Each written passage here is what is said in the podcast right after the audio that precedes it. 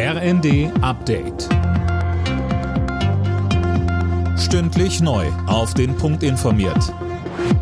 Ich bin Mia Hehn. Guten Tag.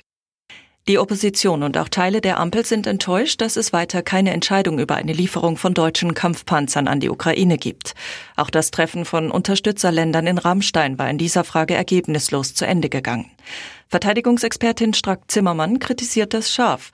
Aus ihrer Sicht hätte Deutschland zumindest anderen Ländern grünes Licht geben sollen, Leopard 2 Panzer zu liefern, sagte die FDP-Politikerin im Zweiten. Dass nicht mal das gekommen ist, ist schon nicht nur traurig, es ist historisch.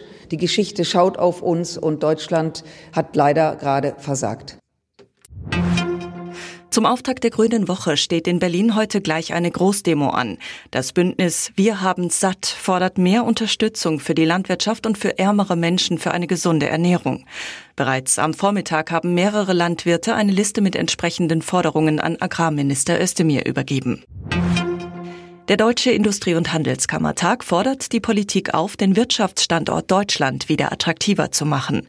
In den vergangenen Jahren habe sich gezeigt, dass der Staat nicht hinreichend handlungsfähig ist.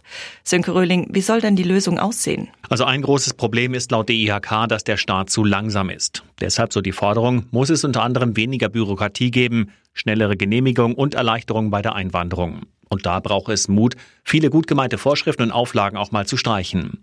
Dass es im Notfall geht, habe der Bau der LNG-Terminals gezeigt und auch der Corona-Impfstoff von BioNTech sei schnell auf den Weg gebracht worden. In der Fußball-Bundesliga geht heute der erste Spieltag nach der WM und Winterpause weiter. Unter anderem mit dem Kellerduell zwischen Bochum und Hertha BSC. Außerdem muss Bruno Labbadia als neuer Trainer beim VfB Stuttgart mit seinem Team gegen Mainz ran. Anstoß ist jeweils um 15.30 Uhr. Alle Nachrichten auf rnd.de